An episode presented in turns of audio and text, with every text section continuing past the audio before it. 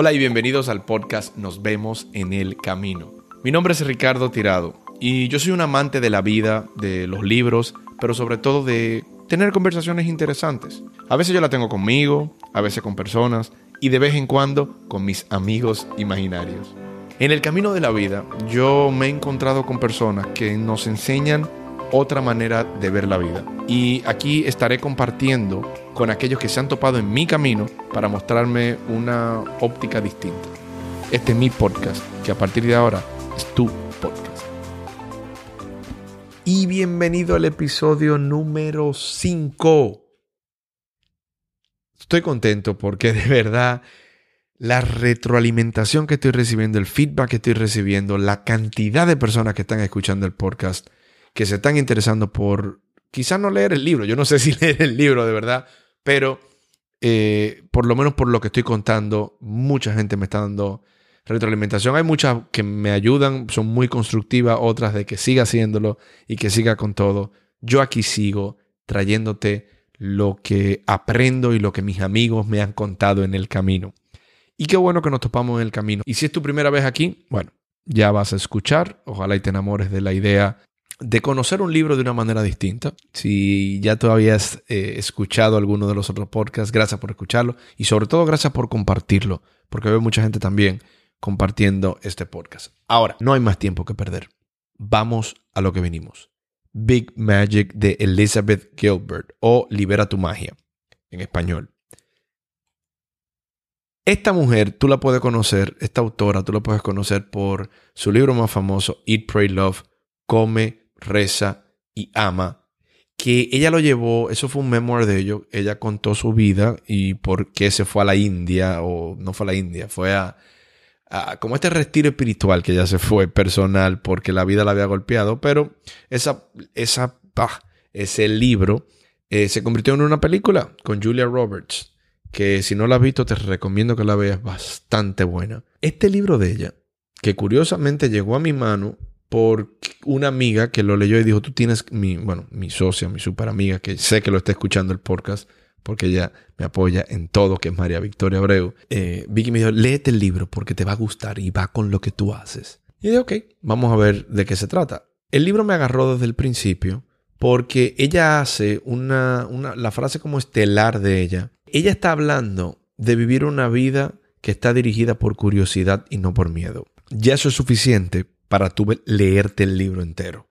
Hay gente que está haciendo cosas interesantes en cuestión de creatividad y hay personas que no están teniendo la creatividad que quieren. Y cualquiera de esas dos personas, si tú estás teniendo la, eh, haciendo cosas interesantes por tu creatividad, bienvenido. Y si tú no estás haciendo tu creatividad, tú no la tienes donde tú la quieres tener, también bienvenido porque hay razones para esto y ella describe estas razones. Ella se puso a investigar esto porque lo encontraba interesante de dónde salía esa creatividad.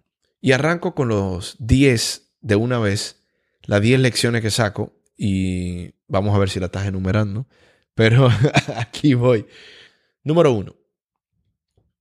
Número uno. Voy a empezar con una historia que ella hace en, en el libro de su amiga Susan, y ella cuenta que Susan empezó a patinar sobre hielo justo a los 40 años. Realmente ella no empezó a patinar a los 40 años porque ella patinaba cuando niña, pero ella decidió dejar de patinar y este patinaje es patinaje sobre hielo. Ella dejó de patinar porque se dio cuenta que ella no era la mejor eh, para hacer eso y que ella no iba a ganar campeonatos haciéndolo y ella decidió que no iba a seguir ese sueño, que si ella no iba a ser la mejor, prefería no hacerlo y paró. Pero a los 40 años ella volvió a retomar esto. Y ella se levantaba lunes, miércoles y viernes a las 6 de la mañana para patinar. Pero eh, mm, si no eres de un país eh, del norte, quizás no sepas esto. Eh, este, esto, es algo, esto es algo muy competitivo. Y ella patinaba con niñas de 9 años o 10 años y adolescente, pero ella era una señora de 40 años y cualquiera pensara, o sea, ¿qué hace esta mujer de 40 años patinando? Y mira, no, no es que ella quería ser ahora a los 40 años esa campeona que ya no había sido. No, todo lo contrario.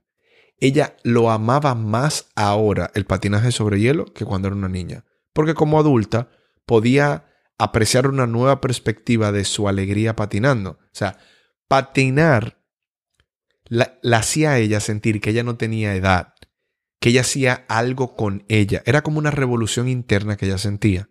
Entonces, ella no dejó su trabajo, no vendió su casa, no cambió su relación, no se mudó a otro sitio, no hizo algo que ya cambié mi vida para hacer esto. No. Ella no iba ni siquiera detrás de una medalla.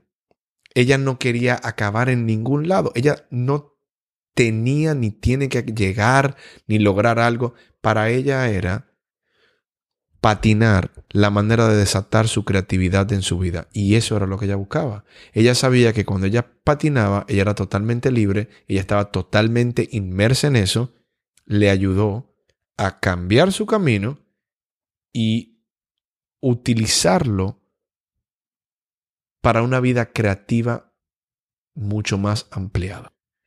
Una vida creativa es una vida amplificada, es una vida más grande, es una vida feliz, es una vida expandida y es una vida mucho más interesante. Mira por qué. ¿Cuántas veces nosotros decimos que queremos tomar un hobby? Quiero un hobby, pero no me voy por el hobby. ¿Por qué? Porque ese hobby no te va a hacer ganar campeonato, tú no vas a ganar dinero, tú vas a hacer eso y tú no vas a ganar ningún tipo de dinero haciéndolo. ¿Para qué hacerlo? Pero ¿qué hace ella? Y qué, cuál es la moraleja que yo le saco a esto de la historia de Susan. No importa la edad que tú tengas, simplemente hazlo por el simple hecho de que lo puedes hacer. Y si no tienes un hobby, te voy a invitar a que te busques uno para hacerlo simplemente por hacerlo. Ahora, vivir una vida creativa, ella dice que es un camino para el valiente. Porque, y, voy a hacer la aclaración que estuve preguntando, ¿cómo hago la aclaración para que llegue así? Y es, y, vivir una vida creativa es un camino para el valiente. Porque todos nosotros sabemos que el miedo es un cementerio desolado donde nuestros sueños se secan. Ahora, la creatividad, mira por qué es para valiente. Porque no, no llega a aquellos que no sienten miedo a nada. Y tengo que hacer la distinción sobre esto. Y en inglés sería bravery versus fearlessness. Cuando yo, y aquí entro la número dos, porque cuando soy valiente para algo, es que yo soy valiente sabiendo que tengo miedo, sabiendo que eso me da miedo y yo como quiera me paro y lo hago. Sentir fearlessness, que es estar sin miedo, significa el fearlessness, que es sin miedo, es que ni siquiera entiendes lo que la palabra miedo significa. Tú no necesitas el miedo en el reino de la creatividad, pero tú necesitas superar el miedo para ser creativo. Wow, ahí me encantó esa, me encantó esa parte esa manera de arrancar. La creatividad te hace entrar en lugares que el resultado puede ser incierto eh, y el miedo odia los resultados inciertos. Entonces, si tú estás viviendo sin miedo, hay algo que te está llevando por un camino ya equivocado. Bien dominicano, ya equivocado. Las personas que viven sin miedo son conocidos en el mundo como sociópatas o un niño de tres años. Y la verdad, esos no son los eh, role models que tú quieres seguir. Entonces necesitamos o necesitas tu miedo para ir enfrentando la vida. Y realmente necesitamos ese miedo. Si no, la vida sería bien corta y bastante estúpida también si la viviéramos. Eh, no tengo miedo a nada, porque hay gente que dice eso. Yo no tengo miedo a nada. Mira, qué pena. La idea es tener miedo y poderlo hacer a pesar del miedo, porque eso significa que nosotros seguimos enfrentándonos a nuestras propias barreras y sabiendo que todavía tenemos un punto de crecimiento. Y volvemos a la humildad, que lo he hablado varias veces, pero quiero que lo sigamos pensando, quiero que, esté ahí para que nos mantenga anclado a la vida que nosotros realmente queremos o que estamos viviendo y, poderla disfrutar al día a día. Lo voy a poner así para, para diferenciar uno de otro. ¿Tú te, tú te vas a tirar al mar sin tú saber nadar. Tú te vas a meter en el medio de la carretera de alta velocidad sabiendo que te puede eh, chocar un carro. Entonces tú sí necesitas el miedo para protegerte. Para eso sí tú lo necesitas. Pero para ser creativo tú no lo necesitas. Ahora, tu miedo se va a aparecer. Dale mente a eso. ¿En qué área de tu vida, en el día de hoy, tú sientes que tú estás actuando sin, sin miedo, pero sabes que está ahí el, miedo? ¿En, ¿En qué área de tu vida? Y piénsalo y te lo dejo con la pregunta. ¿En qué área de tu vida tú estás viviendo sin miedo, pero realmente necesitas empezar a vivir como valiente, no sin miedo? Considera eso tómalo y si no, no te funciona, no pasa nada. Número, número tres. Y aquí ya entro en, el, en, en, cómo ella describe los miedos. La manera de describirlo, de cuáles son esos miedos y cuáles son esos miedos que nos están frenando en nuestra vida. Ella comenta de los miedos que ella enfrentaba y los miedos que ella conoce que otros enfrentan. Si tú quieres ser creativo, tú vas a tener que poner a un lado esos miedos o atravesarlo. ¿Cuáles son esos miedos que a nosotros no nos dejan ser creativos? Ella dice que nosotros no empezamos a hacer esta idea de que no tenemos talento, de que yo no soy entendido, de que me van a criticar, de que la gente no me entiende, de que me van a rechazar si yo vengo con esta idea, de que me van a ignorar, de que no hay un mercado para yo desarrollar la idea que yo tengo, no hay un punto para hacerlo, realmente no va a cambiar la vida de nadie esto, ni va a mejorarle la vida a nadie, quizás alguien lo hizo mejor, quizás alguien me va a robar la idea, Em, bueno, como dije, ese trabajo no te va a cambiar la vida de ninguna manera, o no será lo suficientemente importante, o a nadie le va a importar, o no es políticamente correcto. Y esa idea que nosotros tenemos, lo que acabamos haciendo es matándola. Y emocionalmente, para nosotros poder cambiar nuestra vida, nosotros tenemos que entender que tus sueños en algún momento te van a dar vergüenza. Quizás ese mismo miedo te está llevando a ver un día para atrás y tú poder decir, tú sabes que todos los esfuerzos, todos los esfuerzos que yo hice fueron una pérdida de tiempo. Todo, eh, todo el, esfuerzo que hice fue una pérdida de tiempo y dinero. O quizá tú piensas que tú no tienes la disciplina correcta. O quizá tú no tienes el espacio correcto. O quizá tú no tienes la libertad para hacer las cosas como tú quieres.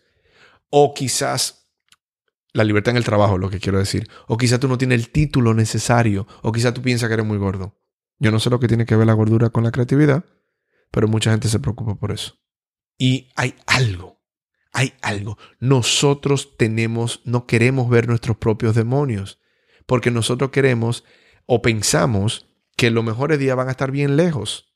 Es más, tenemos tanto miedo ocultando lo que queremos hacer que ya tú sientes que estás detrás.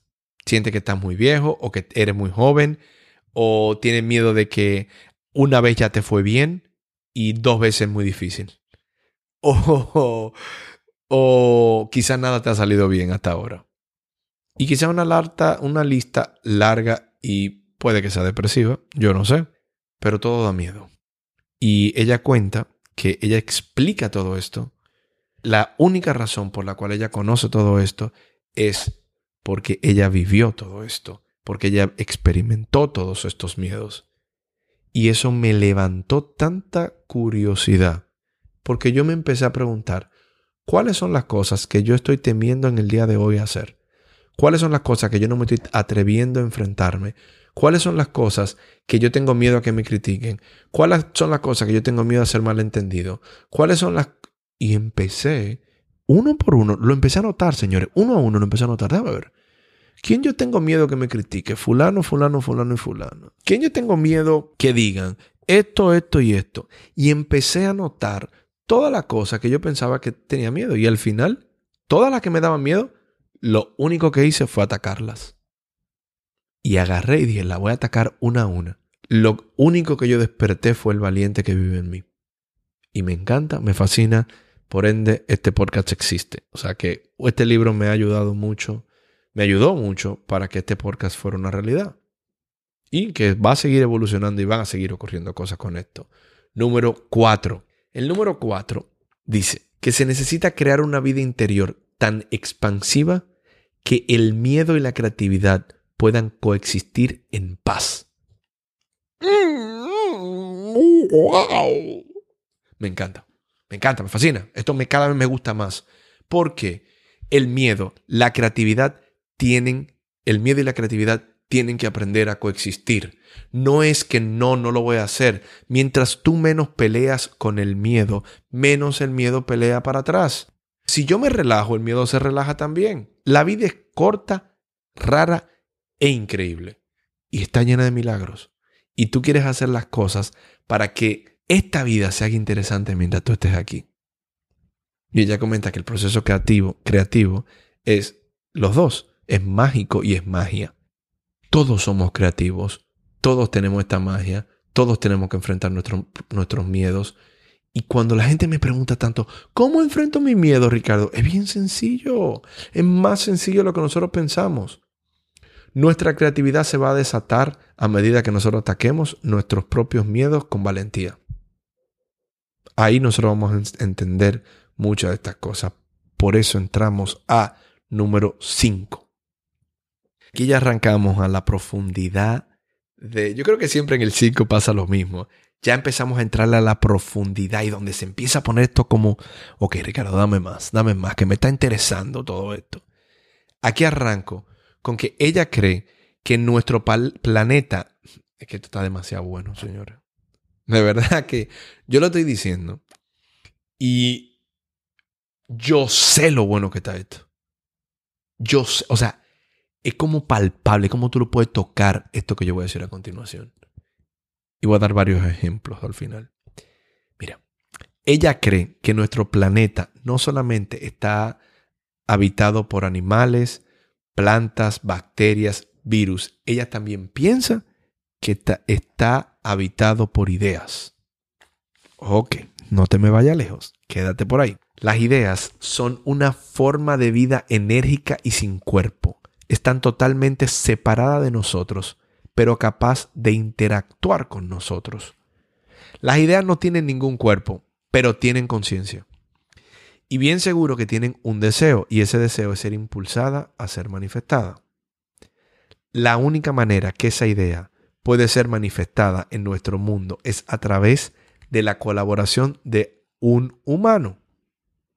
Y es solo a través del esfuerzo humano que una idea puede ser escoltada fuera del éter y hacia el reino de lo real. Huepa. Imagínate esto. Las ideas están todas en la calle, pero ellas están buscando quien la acompañe a cruzar de un lado a otro. Y esa persona tiene que ser un humano. O sea que, así como están los animales, así como están las plantas, así como están los virus y la bacteria, las ideas están rondando por todas partes, hay ideas en todos lados y lo que necesitan es alguien que canalice esa idea. Entonces, un día, una idea te va a venir a visitar y va a tratar de tener tu atención. Es muy probable que tú no te des cuenta, quizá tú no te das cuenta de la idea, y quizá tú no te das cuenta de esa idea porque tú te envueltes en el miedo, en el drama, en la ansiedad, en la vida, distraído, en tu propia inseguridad, en la tarea que tenemos todos los días de nuestra vida. Entonces no estamos receptivos o no estamos abiertos a esa inspiración. No es que nos, nos falte inspiración, es que no estamos abiertos a que la inspiración ni siquiera pueda llegar. Por eso, una manera de contribuir es humildemente que la inspiración te llegue. Y no es como que déjame sentarme ahora para que la idea llegue. No. En el día a día, en el momento a momento, nosotros experimentarlo y sentirlo y esa idea va a llegar. Ahora, esa idea va a llegar, por eso paso a los números 6. Una vez entendemos esto, el número 6 te dice, ¿qué tú haces con la idea? Llegó la idea, pues algo básico. Cuando tú tienes una idea, lo que debes de hacer es volverte serio con esa idea o con el proyecto, seguirlo y hacerlo. Para eso tú necesitas hacer espacio. Si una idea llega y tú no haces el espacio para la idea, la idea va a buscar otra gente donde quiere ir.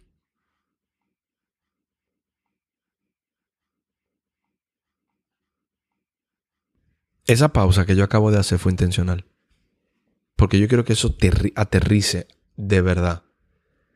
Si una idea te llegó, si tú tuviste una idea y tú no la manifestaste, tú no la pusiste en acción, tú no limpiaste tu escritorio, literalmente y, como ya dice, literal y figurativamente hablando, si tú no te sientes y te comprometes con eso, eso va a buscar dónde ir. Por eso es que nos pasa que nosotros decimos a veces, ay, yo tuve esa idea, pero no hice nada, la dejé ahí.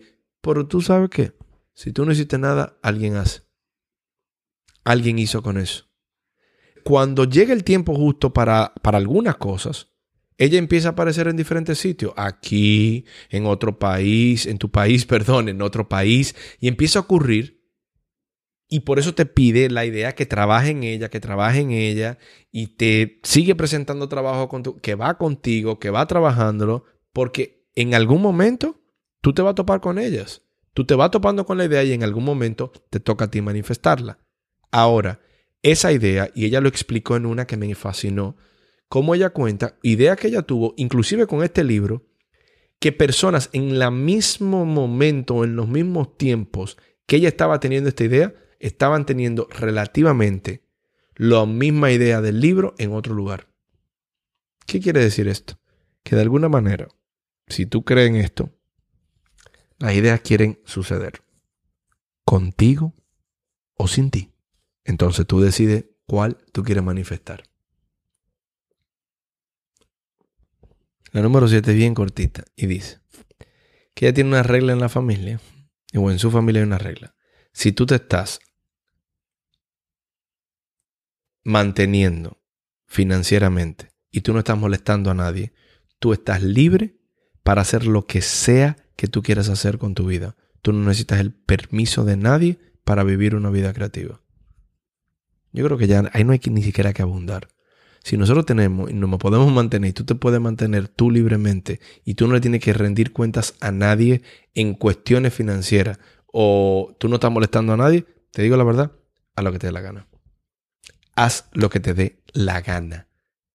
Y a veces suena como muy rebelde, voy a hacer lo que me dé la gana. No, haz lo que te dé la gana realmente. Porque al final, ¿qué más da? ¿Vamos a seguir viviendo con los mismos miedos que mencioné atrás? Yo creo que no. 8. Ok, aquí yo te voy a hacer un poco de introspección. Quiero que veas a la historia de tu familia, mira tus abuelos. Eh, es muy probable que tus abuelos eran creadores o tu bisabuelo eran creadores. Si tu abuelo y tu bisabuelo no eran creadores, sigue para atrás. Tu tatarabuelo, como le decimos, ve más atrás y empieza a averiguar qué eran. Quizás eran, no sé, inmigrantes, o eran esclavos, o eran soldados, o eran agricultores, o o pescadores. O quizás lo que aquellos indios que se quedaban mirando a que llegaran los, los españoles. No sé, vete tan atrás para darte cuenta que tu descendencia no eran consumidores, no eran personas que estaban pasivamente esperando para que las cosas le ocurran a ellos tú vas a encontrar personas que se pasaron su vida haciendo y creando cosas, pescando, buscando, andando, haciendo. Alguien era un creador. Porque la única manera que nosotros llevamos la vida que llevamos en el día de hoy es porque alguien la creó. Haz el ejercicio y piénsalo. Siéntate dos segundos ahora mismo escuchando esto. Vete atrás. Llegó un momento que la gente no estaba esperando a que las cosas sucedieran. Que la comida no nos llegaba por una app Llegó un momento que nada de eso ocurría, pero ahora nos llega la comida por el app y ¿qué nosotros hacemos con el tiempo libre que nos queda? Lo perdemos. Por eso, si te va a llegar la comida y ya tú tienes tiempo que no tienes que ir a cazar tu propia comida, por lo menos haz algo creativo con el tiempo que tienes a tu disposición. Los seres humanos han sido creativos por mucho, mucho tiempo. Porque es un impulso totalmente natural en nosotros. Es un instinto de sobrevivencia. Pero a veces nosotros lo atrofiamos con esta constante, lo tengo todo. Piénsalo. Nueve. ¿Tú quieres escribir un libro? ¿Tú quieres hacer una canción? ¿Tú quieres ser director de una película? ¿Tú quieres decorar eh, artesanía? ¿Tú quieres aprender a bailar? ¿Tú quieres conocer otro país? ¿Tú quieres aprender a pintar con, con colores una pared? Hazlo. ¿A quién le importa? Es tu derecho como ser humano. O sea que hazlo con todo tu corazón. Tú quieres agarrar la casa tuya y pintarla tú y no buscar un pintor, píntelo usted. ¿Que, que la gente va a decir que no. ¿Qué importa?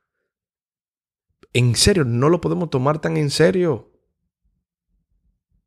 Deja que la inspiración te lleve donde sea que te pueda llevar. Sigue manteniéndote pensando en la historia de esta gente que te, te dije. O sea, hay gente que hace tanta, ay, que, que una pared de mi casa tiene que ser por tal diseñador. Perfecto, que sea por el diseñador que tú quieras. Pero si a ti te gusta pintar, que sea un cuadro tuyo el que esté ahí. Tú quieres hacer una canción, agarra un micrófono y empieza a cantar. Y escúchala tú la canción. No, los seres humanos hacemos cosas porque nos gusta hacer cosas. Nos gusta crear por el simple hecho de poder crear. Sea, piénsalo, tu alma está esperando que tú te despiertes de, de años de existencia y lo uses para algo. En el día de hoy yo te estoy invitando a que uses tu creatividad, a que tú te proclames de que, mira, tú te proclames de que digas, que esta es mi intención, yo lo voy a hacer con todas mis inseguridades, yo voy a empezar a ser bravo, yo voy a empezar a crear y yo no voy a dejar de crear en el negocio en todos lados. A veces se crean negocios y se mantienen el mismo negocio sin ser creativo. Eso es hasta aburrido, señores. Todo nos recuerda a algo. Pero una vez nuestra expresión, nuestra pasión está en la idea, esa idea es tuya. Porque cada quien le trae su sazón a todo lo que hace.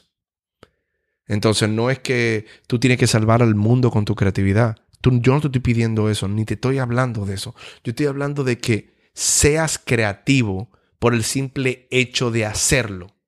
Seas creativo por el simplemente de que, ¿sabes que Sí, yo hice eso. Ah, sí, yo hice eso. Ah, sí, también hice eso. Ah, también hice eso. Y obvio, quien te habla es un amante de la creatividad. Yo soy, yo amo todo lo que he hecho, todos los proyectos que he hecho, yo lo amo todo. Y yo no me quiero, o sea, yo estoy consciente de algo. Yo no voy ni por la mitad de todos los proyectos que yo voy a hacer. Y yo he hecho mucho. Yo voy a hacer mucho más. Y en mi libro de Creando desde la nada, yo hablo de eso, hablo de varios proyectos que yo he hecho y que no hice tan bien. Ideas que llegaron a destiempo, ideas que no le hice caso, pero también muchas ideas que le hice caso en su momento. En algún momento me imagino que en los podcasts eh, hablaré de mi libro. Vamos a ver cuándo será la oportunidad, pero primero seguimos con la gente que se ha estado en mi camino. Ella cuenta que para terminar con el número 10 voy a hacer esto. Con el número 10, ella cuenta esto, que ella escribió este el libro Libera tu magia, Big Magic, con su propósito propio, perdón. Ella escribió ese libro por su propósito personal. Para ella eso se sintió único, genuino y consideraba que podía ayudar a otros lectores haciéndolo. Entonces, deja de quejarte. El mundo no es el culpable de que tú quieres un artista y todos somos artistas. No es, eh, no es cuestión de que el mundo tiene que alinearse para que tú estés feliz. Definitivamente no es responsabilidad de nadie pagar por tu sueño. Nadie quiere oír eso. Entonces, agarra la cámara, deja de quejarte y ponte a crear lo que tú quieras crear. Lo que sea que tú quieras crear. Si no, tú estás alejando, tú estás asustando la inspiración. Una de las maneras que yo quería terminar era con, con una historia que hay mucho más en el libro, hay mucho, mucho más en el libro. Es de un autor que se llama Richard Ford, que le hace una entrevista. En la entrevista, alguien como que le hace una pregunta personal. Y él le dice, conchole, que él está haciendo, tratando de ser escritor, de salir de su talento y que él sabe que tiene talento, pero que se le está haciendo ya difícil, que las cosas se le están poniendo duras. Richard Ford en la conferencia le dice, mira, créeme que yo siento la, tu decepción. Créeme que yo no te insultaría diciéndote que siga perseverando sabiendo de todo lo que tú estás pensando, pasando, porque yo no me puedo imaginar lo decepcionante que sería sabiendo que tú tienes años buscando lograr lo que quieres lograr. Yo no me puedo imaginar lo decepcionante que puede ser después de tanta gente que te ha rechazado, yo no te puedo decir a ti, sigue perseverando. Yo te voy a decir algo distinto en el día de hoy, y es que renuncia, no lo siga haciendo. Y todo el mundo que estaba en la conferencia pensaba, ¿y qué tipo de ayuda es esta? O sea, el tipo en vez de inspirarlo, lo que está diciéndole es que renuncie. Pero después que le dijo eso, le digo, mira, yo te voy a decir, deja de escribir porque escribir claramente ya no te está trayendo placer, solo te está trayendo dolor. Y nuestro tiempo en la vida es corto y debe ser disfrutado. Tú debes dejar ese sueño atrás, búscate algo distinto que hacer con tu vida, viaja, elige otro hobby, pasa tiempo con tu familia, con tus amigos, relájate, pero tú no le escribas a nadie, porque obvio, eso te está matando por dentro. Y ahí empezó el silencio. Pero entonces él se rió y dijo, ahora, dicho todo esto, si después que tú te vas sin escribir y dura años sin escribir, y tú no encuentras nada que te sustituya como tú te sientes haciendo lo que tú estás haciendo, nada te fascina tanto como te fascinaba escribir o te inspire de la misma manera, entonces yo te tengo la noticia que no te queda otra opción que no sea perseverar, que no tenga miedo de buscar la creatividad después de tus propias limitaciones. No te eche para atrás por lo que es incómodo, porque quizás puede surgir cuando tú estés trabajando eso que tú andas buscando. Esto lo único que es es un gran juego, un gran maravilloso juego que se llama vida. Lo cual está bien. Cada quien, cada ambiente va a traer cosas incómodas, cosas que no queremos. Y el, el mártir que vive en ti no le va a gustar esa incomodidad. Va a querer matar esa incomodidad y decir, olvídate de eso y ni siquiera lo hagas. Pero también va a matar una creatividad que vive en ti, que vive en mí. ¿Qué tú harías si tú sabes que no podría fracasar? Entonces veas eso. ¿Qué tú amas tanto que tú estás loco por hacer? Y no hay por qué explicarlo, señores, no hay por qué explicar el por qué lo hiciste, no hay por qué dar explicación a nadie, porque al final de cuentas a nadie le importan tus explicaciones. Tú haces lo mejor que tú puedes con lo que está en tus manos. Simplemente a veces mostrándote y enseñándote y diciendo, hey, aquí estoy yo. A veces eso es lo único que tenemos que hacer, decir, hey, aquí estoy yo. Lo único que nosotros no podemos hacer es darle la espalda a las cosas que nosotros queremos, porque si no, no vamos a perder esta gran fiesta que se llama la vida. Y yo creo que la vida está aquí para que nosotros seamos creativos, le saquemos provecho, nos sigamos viendo en el camino. Sácale provecho a esto. Ojalá y lo puedas disfrutar. Todas las cosas buenas llegan a un final. Yo solamente te voy a invitar a que esto que acabo de decir en el día de hoy, donde sea que lo estás escuchando, que sean unos buenos días, que sean una buena tarde o que sea una buena noche, que sea lo que sea, pero que todo vaya con la creatividad y que tu cabeza empiece a volar de aquí en adelante. De mi parte, mi nombre es Ricardo Tirado y nos vemos en el camino.